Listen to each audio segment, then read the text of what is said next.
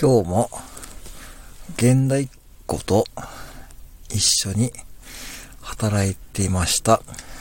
そして、現代っ子が帰るときに、ポテトチップスを買っていったのですが、なぜか箸をつけてくださいって言われたので、え、なんで？って聞いたんですけど、そしたら、あ、あの僕、ポポテトチップス箸で食べるんです。って言われました。